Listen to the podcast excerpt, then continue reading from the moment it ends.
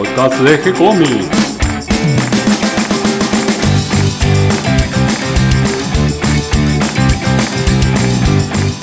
Muy bienvenidos a un nuevo episodio de G-Comics, el podcast donde hablamos de todas las técnicas necesarias para realizar un cómic, cómo dibujar un manga y todo el conocimiento requerido para dibujar esa historieta que tenemos dando vuelta en la cabeza. Mi nombre es Gonzalo García, mi intención y la de todos los que hacemos G-Comics es colaborar con aquellos que estén interesados en avanzar, en progresar, en mejorar en su formación como dibujante de cómics. Y a este lindo día se suma Catalina García. ¿Cómo estás, Cata? Bien, ya armando las valijas. Nos estamos yendo a la crack. Estamos grabando unos días antes porque vamos a estar ocupados en el evento y vos vas a estar dibujando, pero yo voy a estar en los stands, así que no vamos a poder estar editando todos estos días en, en el sitio. Empezamos el fin de año y se vienen todos los eventos antes de, de que termine este 2019. Y bueno, queremos participar en todos los que podemos, sobre todo porque por fin lanzamos los primeros libritos en papel. Estamos muy contentos, editamos la, la antología de historias breves que hizo Hawk junto con Santulo y Ale Farías, que lleva por nombre Los Condenados. Y también un libro de dibujo de anatomía, de anatomía constructiva de George Bridgman, una, una obra clásica dentro del aprendizaje del dibujo en el ambiente anglosajón y que por primera vez lo editamos en castellano. Así que estamos muy muy contentos y vas a estar ahí vendiendo los libros. Eh, estamos terminando la preventa. Algunos van a ir a retirar los libros en algunos de estos eventos próximos en los que vamos a participar, como la Crack Bamboo. Pero además también vamos a hacer eh, un descuento para la venta en el evento de la Crack Bamboo, ¿no es cierto? Sí, por supuesto. Así que ya saben, busquen la Cata, va a estar en el stand. 1, 2, 3. Es un número muy fácil, así que la van a encontrar ahí a Cata. Justo al lado. De Borgón Ediciones. Claro, con Gustavo Jim y va a estar sentado también al lado tuyo. Lalia. El, el maestro Lalia. Eh, así que pueden comprar el libro anatomía y de paso pedirle algún consejo al maestro. O comprarle el libro que sacaron ahora también para la crack que van a estar estrenando que se llama Belsarek. ¿Lo presentaron hace poquito? Sí, estaba justo al lado nuestro las cajas con, eh, que estaban en la imprenta, así que también están ahí recién saliditos del horno. Qué lindo esto de, asociarnos un poco con los colegas, con los colegas dibujantes, los colegas editores para ir consiguiendo los espacios. A veces eh, ir a un evento se hace costoso, por más que los que organizan los eventos tratan de que sea todo lo más accesible posible. Bueno, un, ev un evento de la envergadura de la Crack Man Boom tiene unos costos inevitables y eh, bueno, transportar el material, todas esas cosas, toda esa logística que tiene que ver con no solo el dibujar historietas, sino cuando ya entras en la parte de la edición, o si incluso uno es un autoeditor, se autoedita, también entra en esas cuestiones de, bueno, ¿y ahora cómo hago para venderlo? Eh, voy a los eventos, ¿cómo voy a los eventos? ¿Cómo me hago el lugar? Y de todo eso también estuvimos hablando un poquito con Ale Farías, que es eh, guionista y además el editor de Loco Rabia, en el reciente encuentro que tuvimos donde pudimos hacerle preguntas y él nos contó su trayectoria como guionista, cómo entró a esto de hacer historietas, de escribir historietas y cómo junto con eso se fue desarrollando como editor, con Loco Rabia Editora, junto con Marcos Vergara.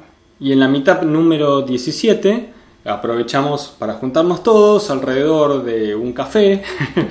Ideal. charlando con Ale Farías, que estuvo muy, muy generoso. Así que ya vamos a compartir nosotros también el audio de esta linda charla. Y hablando un poquito de los eventos, de la organización, la logística. Eh, hoy vamos a tener una entrevista a Jorge Luis Blanco, que no solo es dibujante y colorista, sino que es el organizador de La Costa Comics, un evento que se realiza todos los años en Santa Teresita. Y hablando de eventos, también muy pronto se viene la San Luis Comic Con, que vas a estar ahí presente, ¿no es cierto, Cata? Sí, Yo... y vos vas a estar en la Costa Comics, porque justo acá el mismo fin de semana, ahora Jorge va a contar un poquito el detalle que, que le sucedió con las fechas, pero vamos a, a, dividirnos y en este caso dividiremos y triunfaremos, esperemos. vamos a llevar a distintas provincias, a distintos lugares nuestros libros. Y...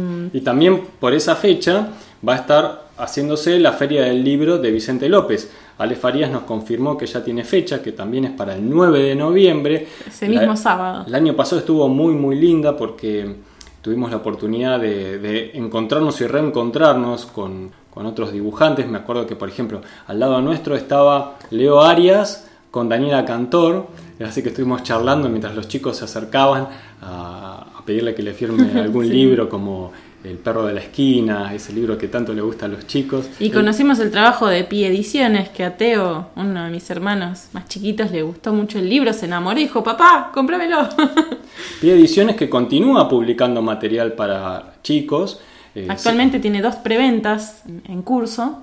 Y tiene el libro Detective Ramos que publicó el año pasado como uno de los seleccionados en, la sección de infantil, de historieta infantil, de los premios Banda Dibujada, que también van a realizarse ahora por fin de año. Finalmente vamos a conocer a los ganadores y se va a hacer la entrega de premios. Pero el solo estar hecho nominado en una sección como la de historieta infantil con Detective Ramos ya es un honor. También eh, en esta sección, junto con Detective Ramos, por ejemplo, podemos encontrar Doctor Paradox de Kika Alcatena, que también el viernes pasado estuvo presentando un libro. Sí, eh, el Sigurat estuvo presentando de la editorial Historieteca, lo presentó en Fábrica de Historietas y no sé, no pudimos ir, no les puedo decir si estuvo lindo porque justo tuvimos la meetup y nos enteramos mientras estábamos viajando, así que no pudimos asistir. Sí, como decíamos, esta parte del año, donde el clima se pone un poco más amistoso, más lindo, dan ganas de salir y de encontrarse con amigos cuando cae el sol al atardecer. Y por suerte las fechas de estos eventos nos facilitan esto, ¿no? Este último trimestre está bastante cargado de eventos. Claro, se, se juntan todos estos eventos a fin de año, todos corriendo también antes de que, de que lleguen las fiestas, porque una vez que llegan las fiestas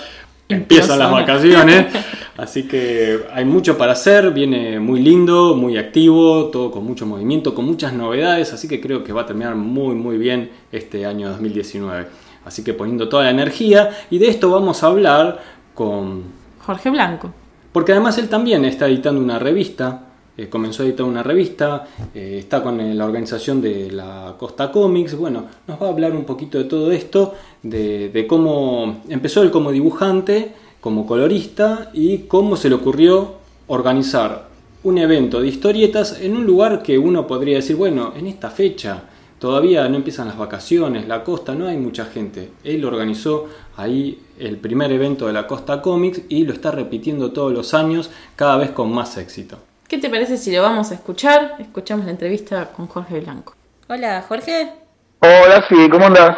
¿Cómo estás? Bien. Bien. Muchas gracias antes que nada por acceder a la entrevista. Me parece que es un tema interesante para conversar. ¿Qué te parece, Jorge, si nos contás primero un poquito quién sos? Eh, para los que no te conocen, contás un poquito de tu trayectoria brevemente y después eh, hablamos de lo que estás haciendo actualmente. Yo soy un dibujante que se dedicó a hacer historietas por gusto propio. Eh, empecé a autoeditarme, eh, fui parte de la productora en el 97. En ese momento yo editaba mis primeras revistas Camulus, que las hacía, las imprimía en una imprentita chiquitita. Sí, sí, me acuerdo, me acuerdo de verlas en los kioscos también. claro, y la distribuía en kioscos de amigos. Yo justo conocía al kiosquero que estaba adelante del club del cómic que estaba en Corrientes. Había un kiosco de diarios ahí, las dejaba ahí y después tenía otros conocidos, iba y la distribuía ahí. Después empecé a conocer a los de las comiquerías, ¿no? De tanto ir a comprar me conocían y iba y las dejaba en las comiquerías y bueno, y en los eventos que se hacía y despacito fui conociendo gente ahí. Hasta que ahí lo conocí a Hawk. Claro, sí, sí, te iba a comentar porque me acuerdo que que aparecían los dibujos de Hawk en la revista Camulus. Claro, y con Hawk empezamos a hacer otra aparte para era una locura porque por ejemplo Camulus salía bimestral exactamente, ¿eh? cumplíamos bimestral.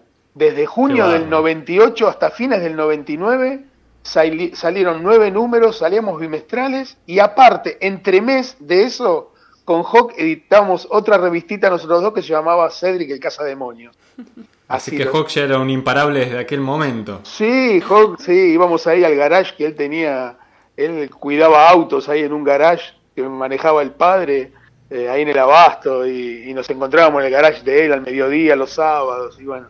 Eh, después hicimos una cosa que fue eh, como cambiar el proyecto Camulus y lo, lo transformamos en ese dios celta, eh, y en esa revista que se llama, es el Camulus, el anual, donde participaba Luis Guaraña, Cristian Mallea, Dante Ginebra, eh, ¿quién más? Estaba Hawk, estaba en ese momento José Mazzone, bueno, hicimos una revista entre todos y después empezamos a salir en los kioscos. Fuimos los primeros autoeditores que nos jugamos a salir en los kioscos. En el año 2000 empezamos a salir con una revistita un poco más chiquita. Y que fue todo, todo una arriesgada, seguro, porque en aquella época estaba difícil vender en los kioscos. Y era. se nos venía la crisis del 2001. Está, nosotros empezamos a salir eh, en marzo del 2000 en los kioscos. Y claro, salimos con 2.000 ejemplares, que era lo que te pedía el distribuidor en ese momento. Si vos tenías menos de 2.000, no te distribuían. Y me acuerdo que estábamos totalmente decepcionados porque habíamos vendido 500. Mirá si vendiéramos ahora eso. Era un buen número para empezar y para distribuir solo 2.000 números era un claro, buen número. pero imagínate el, distribuidor un grosso, porque con los 1.000 números, eh, él decía que en Capital y Gran Buenos Aires hay 4.000 kioscos de diarios. y, hay, y hay otros 2.000 en el interior, te dice. Entonces, ¿qué hacía él? Sacaba en Capital y Gran Buenos Aires un mes. Ponía un kiosco sí, un kiosco no, para que tenga permanencia. Entonces distribuía en 2.000 kioscos. Después levantaba a fin de mes y al otro mes distribuía el sobrante en el interior. Teníamos la distribución dividida para que nos rindiera más la revista. Claro, eso que llaman en cascada, la distribución en cascada. Porque como salíamos cada dos meses, él lo podía hacer tranquilamente, porque después a Capital y Gran Buenos Aires volvíamos al otro mes con el otro número. Y creo que eso de salir bimestral, claro, es una buena, una buena idea porque a veces eh, la revista necesita estar hoy en día un poquito más en el kiosco, que uno la vea, pase otra vez, la vuelva a ver y piense, bueno, la compro, no la compro, bueno, junto unos mangos y, el estar eh, un tiempito un poquito más largo, que no sea mensual, creo que ayuda también a la venta. Así que fue una buena movida aquella. Y, fue una locura también de salimos sin publicidad, absolutamente nada, ¿eh? Estoy hablando marzo del 2000 marzo del 2000, no teníamos publicidad, salimos, o sea, los que la compraron, la compraron porque la vieron en el kiosco y la, compraron, listo. Le llamó la atención, sí. Sí, sí, no sé, le llamó la atención algo, la miraron o qué sé yo, no sé qué pasó. Y salimos hasta el número 6 con eso, hasta, hasta que fue hasta agosto del 2001. Después colapsó todo, no, no, no pudimos, empezó a aumentar la imprenta, se empezó a complicar y no, no la sacamos más. Bien, eso debe haber sido un golpe, algo un poco frustrante, porque cuando uno se lanza hacia un proyecto autogestivo, con tanto cariño, hecho tan a pulmón, es un poco como el hijo de uno, ¿no? Y lo que uno quiere ver es que ese proyecto siga y crezca. Eh, la crisis debe haber sido una interrupción bastante desagradable para ustedes y hay que reacomodarse. ¿Cómo hiciste? Sí, vos fíjate que cortamos eso, después eh, estuvimos casi, a ver, cómo cuatro, cinco, cinco años sin hacer nada. Eh, Pablo García, que era el que hacía los guiones, eh, se había ido a vivir a España, estábamos medio así como sin producir porque, viste, no pasaba nada, las cosas recién estaban levantando, hasta que, bueno, nos empezamos a juntar de vuelta. El primer, lo primero que empecé a hacer yo es con Hawk empezamos a hacer trabajos para afuera. Nos juntamos de vuelta por ese motivo, por un tema laboral extra eh, de lo que hacíamos, ¿no? Él estaba con la productora. solamente al dibujo? Eh, no, no, no, no. yo en, en ese momento, Hawk me contacta porque había enganchado mucho trabajo para colorear, ¿viste? Y me dice, dice, vos que ya estás canchero con el Photoshop, mira, tenemos un montón de cosas para hacer y me empezaron a pasar trabajo a mí porque ellos no daban abasto con lo que tenían. Estoy hablando año 2005, 2006. Pintábamos un montón. Ahí empezamos a tener contacto con editoriales de Estados Unidos, con editoriales de Inglaterra que nos contrataban para colorear. Bien, así que ese fue como tu vuelta a la historieta después de, Camulus. ¿Y, cómo continuaste? Bueno, yo lo que hice acá en el año en el año 2008 empecé a publicar otra historieta en un diario acá de la costa. Yo estoy acá en Santa Teresita y acá hay un diario que se llama Opinión de la Costa que yo conocía a un periodista que estaba adentro y yo le digo, che, usted, digo, qué raro, un diario acá no tiene ni un dibujito, ni un chiste, ni una tira. Y me dice, haceme una tira. digo, bueno, te la hago. Y le empecé a hacer una tira en el verano del 2008, que es, lo que se llama Paula de Otro Mundo. ¿Qué pasa acá en la costa? Es una chica que, tiene unos poderes por unos extraterrestres, una cosa, y empezó a salir tira diaria. Salió todo un año en el diario eso. Salió todo un año. Yo después lo recopilé y sacamos un librito, saqué 100 libritos de eso, todo recopilada las, las historietas. Y el año pasado salió de vuelta todo un año la segunda parte, que lo que hice fue que pasaron en el, diario? en el mismo diario, eh, lo estrené en la convención del año pasado, en la del 2018, que llevaron los diarios ahí, vino el tipo del diario.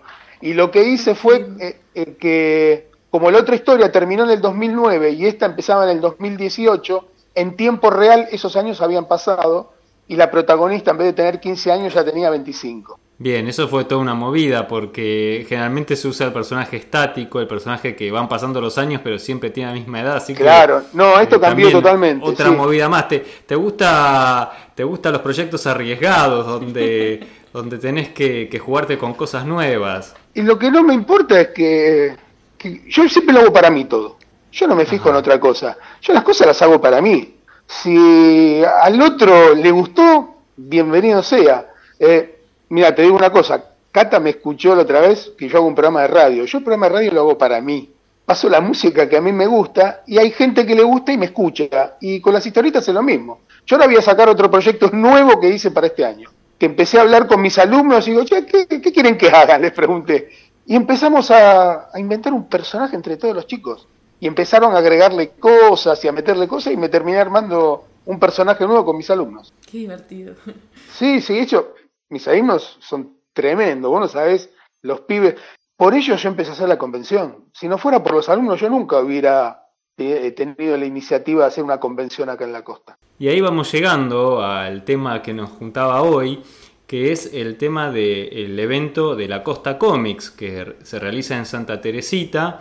Y quería que nos cuentes un poquito cómo nació este proyecto, cómo te animaste a ah, hacerlo, cómo, ah, cómo lo empezaste a organizar. Como te dije recién, yo tengo generalmente eh, un, plantel de alumnos que está entre los 25 o 30 alumnos, ¿no? Y los tengo en grupos separados. Y tengo desde 6 años y he tenido hasta de 60, de todo, ¿eh? Ahora el, alumno... Sí, sí, y aparte, yo me acuerdo que el año pasado tenía en, el mismo turno un, un, hombre grande de unos cuarenta y pico de años que venía después de muchos años a, cumplir su sueño de, me dice, mira, yo quiero venir un tiempito porque yo era fanático de Dragon Ball y nunca pude ir a dibujar y quiero dibujar Dragon Ball, me dijo.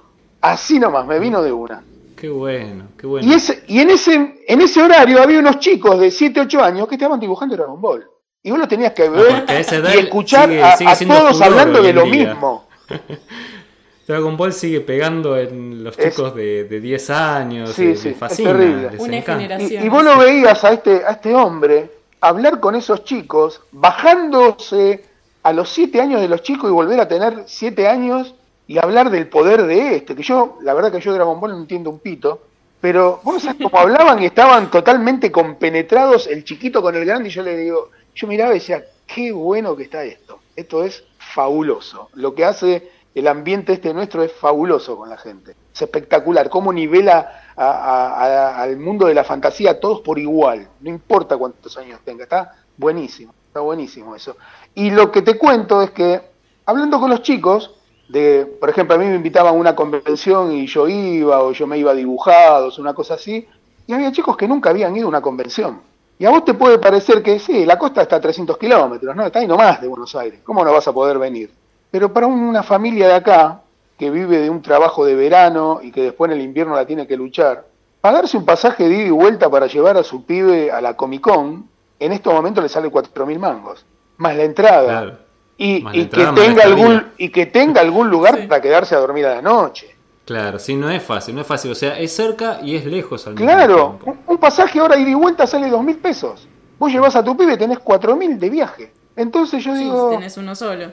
Y bueno, de, todos los chicos, alguno, viste, que viajaba, ha ido a alguna convención, que generalmente fue a la Comic Con, ¿no? Que fueron, no a otras, como donde hay más material argentino, más historieta nacional, que es lo que yo les meto todo el tiempo. ¿eh? Yo, yo les trato de meter, digo, mirá que todo esto que vos ves ahí, eh, digo, sí, está muy bueno, pero mirá lo que se hace acá. Entonces se sorprenden, porque ven que hay cosas que son tremendas, ¿viste? Yo les muestro cosas y los tipos quedan locos. Y digo, yo puedo hacer una casi total. Dibujante conozco, guionistas conozco, eh, conozco autoeditores, yo me armo acá. Y agarré y me lancé y llamé a un par de amigos. Lo llamé a Merigi, me dijo, sí, no tengo problema. Eh, a Sergio Ibáñez, que también nunca tiene problema, Job, los chicos de la productora. Eh, hasta yo tenía el contacto de, de, Lalia, que yo había hecho, pinté unas necrodamus para Lalia, que sacó, eh, los empecé a conocer todos cuando Merigi hizo Magma. ¿Esto en qué año fue? Y eso fue en el 2008 lo de Magma, que salió. Eh, y, ahí yo me acuerdo que habían hecho cuatro revistas de, de Necrodamus y me mandaron para que le pinte las tapas de Horacio. Y después Horacio, Horacio me llamó para Horacio me llamó para felicitarme por las tapas que había pintado y yo digo, esto estamos totalmente locos. Pero bueno, y, quedó una relación buenísima y bueno, nos seguimos hablando. Entonces, bueno, yo dije, bueno, yo lo voy a hacer acá. Me fui, me busqué un lugar que yo conozco al director de, de un centro de estudios de acá, que es el CIE de Santa Teresita, es un centro, es un profesorado, donde se estudian todos los profesorados acá en Santa Teresita. Y sí, sí, yo te doy todo el Zoom de arriba, no hay problema. Y digo, bueno, listo, lo empiezo a publicitar en Facebook. Y después veo cómo consigo pasajes para los invitados, eh, algún, algún comerciante me va a ayudar y todo así. Y me llaman del municipio. Se contacta conmigo el secretario de Turismo. Resulta ser que el secretario de Turismo se llama Rodrigo Torre. Y Rodrigo Torre es hijo de un dibujante de historietas de la década del 60 y del 70, apodado El Yacaré. Mira vos y me dice, yo quiero que se haga la convención, te la auspicia el municipio. Bueno, me consiguieron los pasajes para los invitados, me consiguieron habitaciones de hotel para los invitados y para los expositores, y bueno, y se hizo. Y se hizo y todos felices y la pasamos bárbaro. Eh, vino Lalia, vino Ibáñez, vino Lucas con el cazador que fue acá. Eh, vos tenías que ver a, como este, tipos de 40 años sacándose fotos con Lucas. Porque vos decís, y claro, esto fue del año 95. ¿Entendés? pasaron, sí, sí, ya están todos en la, en la generación de los. claro, pasaron más de 20 años, loco. Claro, pasaron más de 20 años.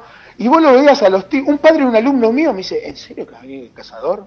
Digo, sí. Me dice, pidió permiso en el trabajo, porque la convención era de 5 a 10, y él trabaja en un negocio de electrodoméstico que está abierto todo ese tiempo, ¿no? Y pidió permiso en el trabajo para ir a, a saludarlo y a sacarse una foto con él tipo de 42, 43 años. Y, estuvo buenísimo. Como decís vos, une, une generaciones. Todo. Y el, hijo dibujando, y, es más, el hijo sacando una revista ese día, porque todos mis alumnos, la mayoría presentaban su proyecto y su revista, como lo hicieron el año pasado, y bueno. Y trataremos de seguir. Este año, viste, estaba un poquito complicado el tema. Eh, con el municipio no hay problema, el municipio sigue apoyando, pero claro, los expositores que venían por la suya tienen un gasto bastante importante ahora para venir. Y vos tuviste problema además porque ahora están las elecciones. Claro. Y la fecha. Se complicaban la fecha. Claro. Yo este siempre eh, traté. Yo me acuerdo que cuando empecé con las fechas, al primero que le pregunté es a Corsi. Le digo, che, vos que sabés cuándo se hacen todos los eventos. ¿Me podés decir alguna fecha que esté disponible más o menos, y me decía, y acá no se puede porque se hace dibujados, y después acá se hace la de San Luis, mira, te queda el último fin de semana de noviembre, me dice. Y bueno, debe haber dicho de memoria, porque tiene claro, sí, se lo sabe todo. El último fin de semana de noviembre, digo, bueno, listo, el último fin de semana de noviembre, que me acuerdo que eran 24 y 25, una cosa así. Y este, fin de, este último fin de semana de noviembre estaban programadas las elecciones de segunda vuelta. Entonces, cuando me junto con el municipio, me, ellos me dicen, y mira, es arriesgarse o cambiar la fecha. Dice, si te arriesgas y llega a haber segunda vuelta, y claro, los expositores y los, los invitados no van a venir, porque es sábado y domingo y el domingo es de elecciones, es complicado. Eh, ya en diciembre no se puede hacer porque acá se complica el tema de los hoteles y los pasajes. ¿Por qué? Porque son todas cosas que los hoteles y las empresas de viaje nos donan a nosotros. Y ya como empieza, la temporada alta. Claro, empieza la temporada y no tienen disponibilidad de, de habitaciones y de pasajes libres para que den. Eh, el fin de semana anterior es un fin de semana largo. Los fines de semana largo tampoco se puede hacer, porque no conseguimos ni habitaciones ni pasajes. El fin de semana anterior es el de San Luis, que es el que elegí yo, 9 y 10. Y digo, bueno, yo creo que es diferente gente, son diferentes expositores, y digo, por esta vez lo hago 9 y 10 y listo. Pero bueno, está complicado por el tema de que muchos expositores se bajaron por, por los costos, aunque mira que yo le consigo hospedaje para todos. Bueno, eso es una ayuda importante. Eso es Sí. bueno que, que lo sepan los que estén interesados en participar Sí, sí. todavía. Porque Los, ya los contar con expositores- donde quedarse es importantísimo. Sí, porque a mí, por ejemplo, acá el, el municipio me da seis habitaciones de hotel para cuatro personas cada habitación. Vos fíjate que los invitados especiales, que son cuatro, los cuatro van a una habitación, me quedan después cinco habitaciones libres para poner de a cuatro y viene un montón de gente que ya los tengo todos acomodados. Y aparte, si vinieran más, yo tengo gente de acá que me presta, tengo, el padre de un alumno mío tiene una inmobiliaria, me dijo que me presta departamento, o sea, el hospedaje acá no es problema en esa época porque hay casas vacías, ¿viste? No hay problema. Yo es mismo, yo tengo un vecino acá en un complejo donde vivo yo, que yo tengo la llave y también se pueden quedar acá. El, el tema es que se tienen que costear el pasaje hasta acá o el viaje, ¿viste? Que venir en un auto hasta acá se gastan entre 3.000 y 4.000 pesos. Bien, y el espacio, el espacio para exponer, para... Yo soy un autoeditor o tengo Sí. mi propia revista o saqué mi libro y quiero participar en la Costa Comics y, Sí, es to- y es quiero todo tener un gratis. lugar. ¿Cómo es? Ajá. Totalmente gratuito. La entrada también es gratis. O sea, yo cuando siempre que hablé de organizar un evento, yo digo, para mí lo, lo principal de un evento es que tiene que ser gratis, que la entrada tiene que ser gratis, que la gente eh, no tenga que poner plata en la entrada para ir a ver libros, sino la, la gente tiene que entrar gratis adentro. Y, Usa esa plata para comprar revistas. Claro, pero, pero mil veces. No podés, no, yo, yo entiendo a los que hacen un negocio de esto, pero yo no estoy haciendo un negocio de esto. Yo estoy haciendo eh, una, promoción de esto. Yo quiero que la gente vea lo que se hace. Y más en mi pueblo, que la gente no tiene la posibilidad. Por eso tampoco, algunos me dicen, eh, tenés que hacerlo en febrero, así vamos. Digo, en febrero la gente de acá trabaja. Digo, en febrero andate a Buenos Aires, o sea, vos, vos tenés posibilidades. Acá la gente no tiene posibilidades de ver esto. Por eso los que vinieron se asombraron de la cantidad de chicos que había. Viste que en las convenciones no hay tantos chiquitos. Es muy raro que haya chicos de 10 años, de 9, de 12. Generalmente el público comiquero es un poco más grande que eso. Vos vas a dibujados y yo no, yo la última vez que fui, yo no veo chiquitos que van a ver revistas. Generalmente son bastante grandes la gente que va. ¿Y van acá- a ir editoriales con historietas para chicos? y sí, vos tenés que Bloop Inc. tiene un montón. Ajá, sí. Sí, Bloop Inc. tiene.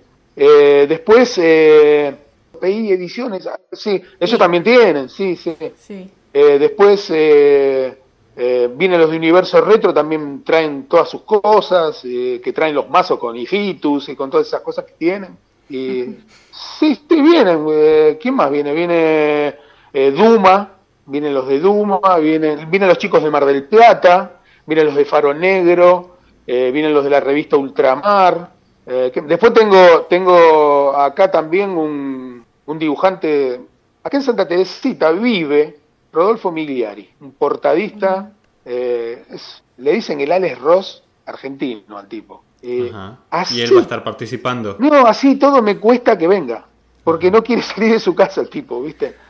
Es- no, es una cosa, le digo, pero Rodolfo, le digo, es tu lugar, no, capaz que paso, te dice. Pero yo me quiero volver loco, ¿viste? Porque, vos, no sabés, vos después buscás Rodolfo Miguel, vos sabés las cosas que hace. Es una cosa tremenda lo que hace. Es más, la tía de acá tiene un programa de radio que me llama para decirme que le insiste al sobrino para, para que vaya. ¿Me entendés? Es así, es medio, medio ermitaño, Rodolfo. Pero bueno, y tengo también dibujantes de acá que van a tener su espacio. eh, Y van los chicos también con sus revistas. Sí, mi- tu taller. mis alumnos están desesperados, están esperando, eh, van contando para atrás, ¿viste? Es, es tremendo. El año pasado te- tuvimos al más chiquitito que tiene seis años, Lionel, que vos no sabés lo que, que venía el padre y me dice, esto no se olvida más, este, vos no sabés qué era, vendió, hizo 20 revistitas de la suya y el primer día las vendió todas. Entonces, Ah, qué felicidad. se guardó una, la última, claro, no, no la quiso vender una, dice, no, porque me queda esta sola, y aunque sea tengo una para mostrar mañana. Al otro día, ¿sabes qué hizo? Estrella de rock and roll, el tipo se sentó y se puso a dibujar. Seis años. Qué bueno, Qué bueno. ¿eh? Vida dinosaurio se llama. Hace- le encantan los dinosaurios, ¿viste? Y hizo toda una revista con dinosaurios.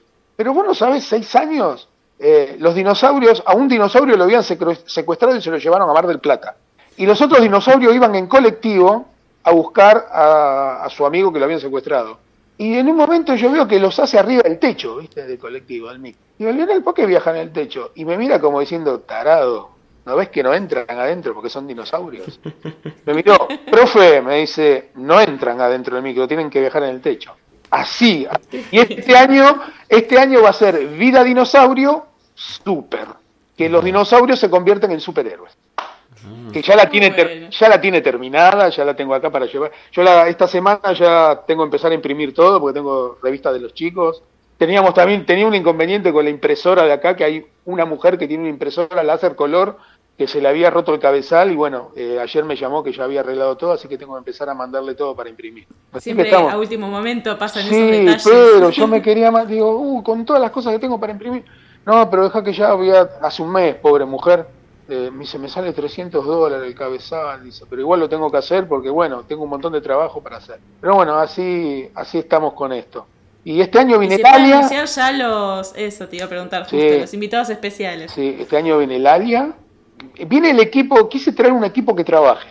Entonces viene Lalia, Shimp e Ibáñez. Como trabajan juntos, quiero y, y aparte de como los dibujantes tienen estilos diferentes unos de otros, quiero que den alguna charla de cómo hace el guionista para trabajar dos cosas diferentes con dos dibujantes diferentes, cómo se manejan por el, para, para venderlo afuera y todas esas cosas, que den una charla sobre eso.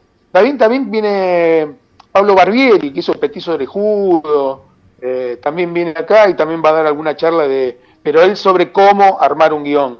¿Viste? Después, ah, bueno. Buenísimo. Sí. O sea, hay charlas, pero que son también como un taller o hay talleres aparte. Claro, charlas taller vamos a hacer. El año pasado, por ejemplo, estuvo Muriel, que vive acá nomás, vive acá en Ostende, acá cerca de Pinamar, y dio un taller de cómo hacer las revistitas esas origami, y los chicos se iban con las revistitas hechas, y hacemos talleres que los chicos puedan dibujar. Eh, este año, una cosa que me empezaron a pedir, que no, el año pasado se animaron dos chicas a ir eh, vestidas como cosplay, de, invitar a los cosplays de acá, y bueno, y resulta que ya hay unos cuantos que van a venir, así que bueno, vamos a ver si... ¿Qué vas a armar como un concurso? Sí, sí, quiero armar algún concurso. Quiero armar algún concurso y regalar libros. Otra cosa que hay también, hay un chico de acá, que tiene 20 años, que arma impresoras en 3D.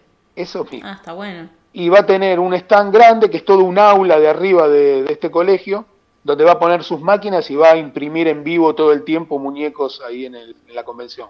Y va a explicar cómo, cómo hace, cómo se imprimen, cómo se, cómo se arma, va a dar todo un taller de eso. Es más, ahora se hizo un polo electrónico acá en la costa, donde se juntaron cuatro o cinco de estos que están haciendo, armando todas estas cosas para vender para afuera. Qué bueno, me gusta esa combinación de tecnología y arte, ¿no? Combinado con la historieta. Sí. Eh, me parece que ahí tenés eh, una idea dando vueltas que, puede ser muy fructífera. Eso de, tener muñecos y poder imprimirlos, creo que, puede ser algo notable para, para aprender, para conocer. Vos mira, hablando de este nene, Lionel me dice, ¿y yo puedo hacer mi dinosaurio en 3D? Claro, claro. Digo, sí, digo, sí. Para que pongan el stand. Se pone loco, digo, sí. Y más, eh, la semana que viene va a venir este chico acá porque quiere hacer algunas cosas especiales para, para el evento, ¿viste? Así que bueno, va a venir el chico de las impresoras acá a casa a charlar un rato. Después también lo que tengo es el apoyo de los medios de acá, que, por ejemplo, esto, es, esto, aunque a vos te parezca que en verano hay 100.000 personas, en invierno somos 10.000, ¿no? Entonces, es como que nos conocemos todos, ¿sí? Acá vos conoces a, la tipa que está, a la piba que está en el noticiero, a los noteros, y te, vos lo llamás, yo, yo una semana, 15 días antes lo llamo, le digo, Andrés, le digo, tenés que venir a hacerme las notas para la convención, y el tipo viene hasta mi casa, me hace las notas acá en mi casa, y bueno, los de las radios, claro, hacemos un spot y, lo pasamos en todas las radios porque yo los de las radios los conozco a todos. Y bueno, eh, se publicita y vos tu radio también, así que lo sí, por ahí seguramente. ahí estoy todo el día, yo sí, sí. Yo eh, desde que descubrí la radio eh, no puedo dejar. intento dejar alguna vez, bueno, bueno, basta porque esto me saca mucho tiempo. Yo me pierdo toda la mañana, que vos te parezca mentira, yo me voy de acá a las 9, llego a la radio, eh, armo todo y llego de vuelta acá a la 1. Y, me pongo a armar el programa, yo ya tengo armado el programa de mañana. Lo llevo todo armado y, ya, claro, y ahora recién ahora me pongo a pintar, ¿viste? Y a las cinco y media vienen los chicos y bueno, así estoy. Mejor que estoy ocupado porque si no, viste, la cabeza te da vuelta por todos lados. Este lugar en invierno es muy complicado, pero mucho, ¿eh? mucho. No, no hay trabajo acá, acá no hay nada para hacer. Eh, todo lo que se hace... pero tienen, tienen el mar cerca, que bueno, es, es un lujo, ¿no? Tener el mar tan cerca, poder ir a, a caminar y ahora, más en esta época que empieza a salir el sol, eh, pienso que tener un proyecto como, como este que haces, más el trabajo que vos eh, haces habitualmente, que es un trabajo que puedes hacer a distancia, más las clases, pienso que es, has armado un mundo muy lindo alrededor tuyo. Claro, yo me armé, yo me armé mi, mi, me dicen, vos tenés tu microclima, y digo, sí, yo me armé esto. Algunas veces, algunas veces me agarra la locura, ¿viste? Te agarra eso de, uh, este lugar, me quiero ir, porque acá no pasa nada, y entonces me agarro, yo vivo a cuatro cuadras del mar, me voy hasta el mar, miro para allá, me quedo, miro un ratito y digo, bueno, no, no, mejor me se quedo. Se te pasó. Sí, sí, se te pasa todo. Sí, sí, se te pasa todo. Y en verano, por ejemplo, generalmente los que viven acá en verano no lo pueden disfrutar mucho el mar, porque, viste, viven de, estar trabajando eh, en todas las cosas que se hacen acá en verano. Generalmente no, no pueden ir. Pero yo sí. Yo en verano eh, cambio el horario de mis clases, eh, doy a la mañana, porque sigo dando todo el verano yo, yo no, no me tomo vacaciones. Porque una vez uno de los chicos me dice, profe, dice, en verano no vas a dar clase? Hace muchos años, ¿no? Le digo, ¿a vos te parece? No va a venir nadie. Y yo, ¿cómo que no? Yo, yo vengo, yo, ya, vienen todos. Claro, y sí. Vienen todos porque es un día por semana y, no tienen otra cosa que hacer. además. ¿Viste? Entonces vienen, le digo, pero miren que voy a dar a la mañana, tienen que venir a las 9 de la mañana. Listo, venimos a las 9 de la mañana, no tienen problema. Vienen con una cara que se acostaron a las 4 y se levantan a, a las 8, pero vienen igual. Y a la tarde yo me voy a la playa. Yo hago vida de turista en verano. Mientras puedo, yo termino de comer y me voy a la playa y vuelvo a mi casa después de las 6, 7 de la tarde. Qué bueno, Jorge, qué bueno. Vas intercalando un poco el trabajo de tablero, un poco la playa, un poco la radio, un poco las clases, sí, armar el proyecto de, la Costa Comics. Eh, vamos a repetir que la Costa Comics 2019 se va a realizar en Santa Teresita el 9 y el 10 de noviembre. Sí, eh, ¿Todavía hay lugar si alguien quiere sumarse como expositor? Sí que hay lugar porque el lugar es grande y se puede ampliar. ¿eh? Bien, eh, o sea, tienen que contactarse con vos. ¿Cómo hacen la gente para contactarte, para escuchar tu programa de radio y para saber más de tu trabajo? Contanos un poquito a ver tus redes sociales, cómo pueden acceder a conversar con vos. El que me quiere contactar en Facebook me encuentra recontra fácil porque es mi nombre y mi nombre y apellido, igual que me pone Jorge Blanco y me encuentran ahí, no, no tienen ningún problema, en Facebook estoy con ese nombre. Eh, es el lugar por donde más me, pueden encontrar, eh, porque tengo todo el tiempo, o sea, como yo estoy acá en casa, sentado, trabajando, pintando, el Facebook está abierto, ¿entendés? Entonces cualquiera que me contacta por ahí como como Cata rato me escribió por ahí y yo estoy acá. No, estoy acá todo el tiempo, no, no me muevo. Y cuando estoy en la radio también tengo el teléfono con el Facebook ahí puesto. O sea, ahí eh, me contactan por ahí y no hay ningún problema. Estoy, es, es lo que más uso, este es eso. Perfecto. Así que me, me escriben por ahí, me agregan, me escriben, me hacen lo que quieran y arreglamos para que puedan venir, ah, para buscarles un lugar para que se queden. Y mesa yo agrego porque la verdad que el Zoom es grande eh, el año pasado hubo 24 stands. Bueno, esperamos que aquel que quiera eh, participar te pueda escribir y además quizás con alguna propuesta para alguna charla, para sumar otra charla, para sumar algún taller. Estaría buenísimo para los chicos también. Y también el que quiera ir a visitar, ¿no es cierto? A recorrer la feria el 9 y el 10 de noviembre.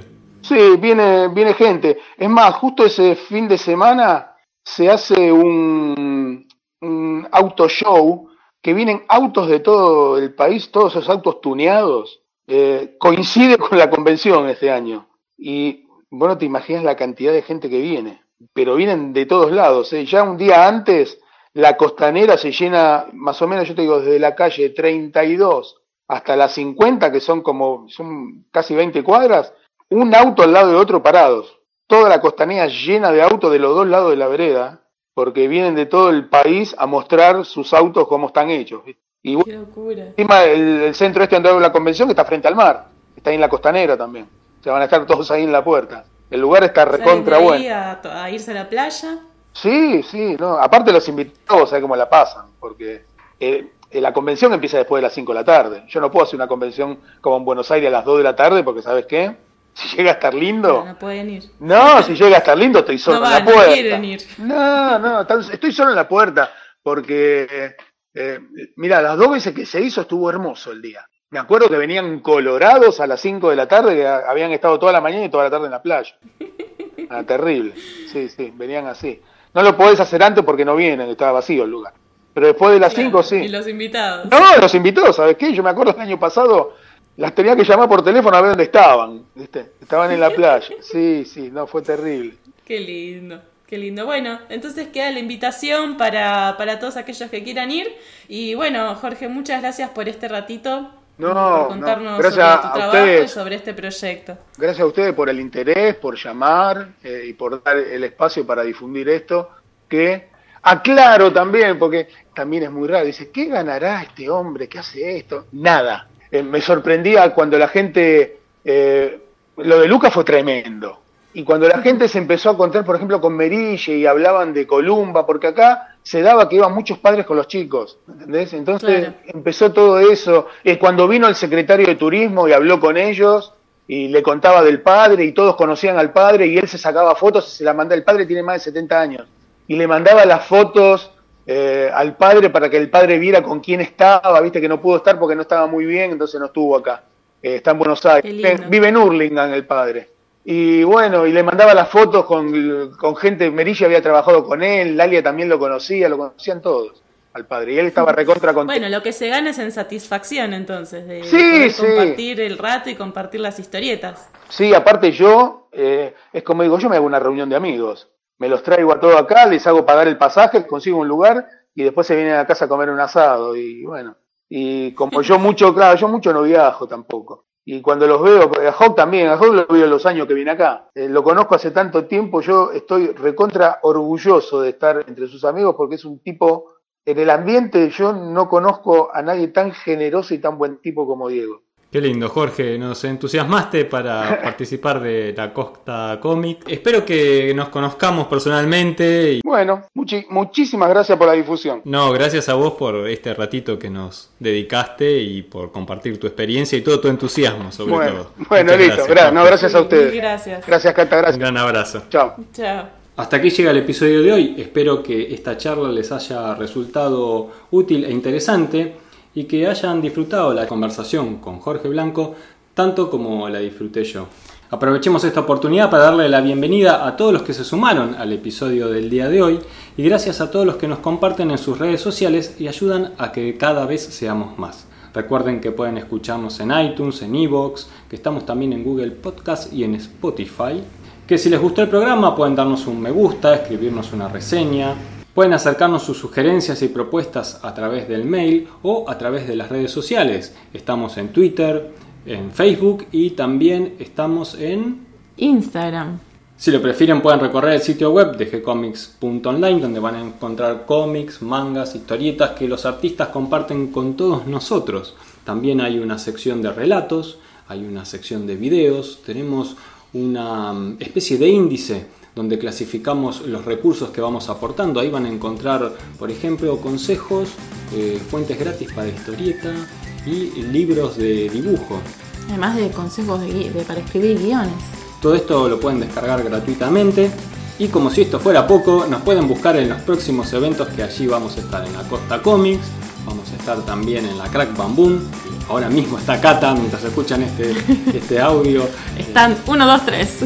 Y también en la próxima San Luis Comic Con. De a poquito nos vamos acomodando y espero que se acerquen para saludarnos, para conocernos y para compartir todo esto que estamos haciendo gracias a ustedes.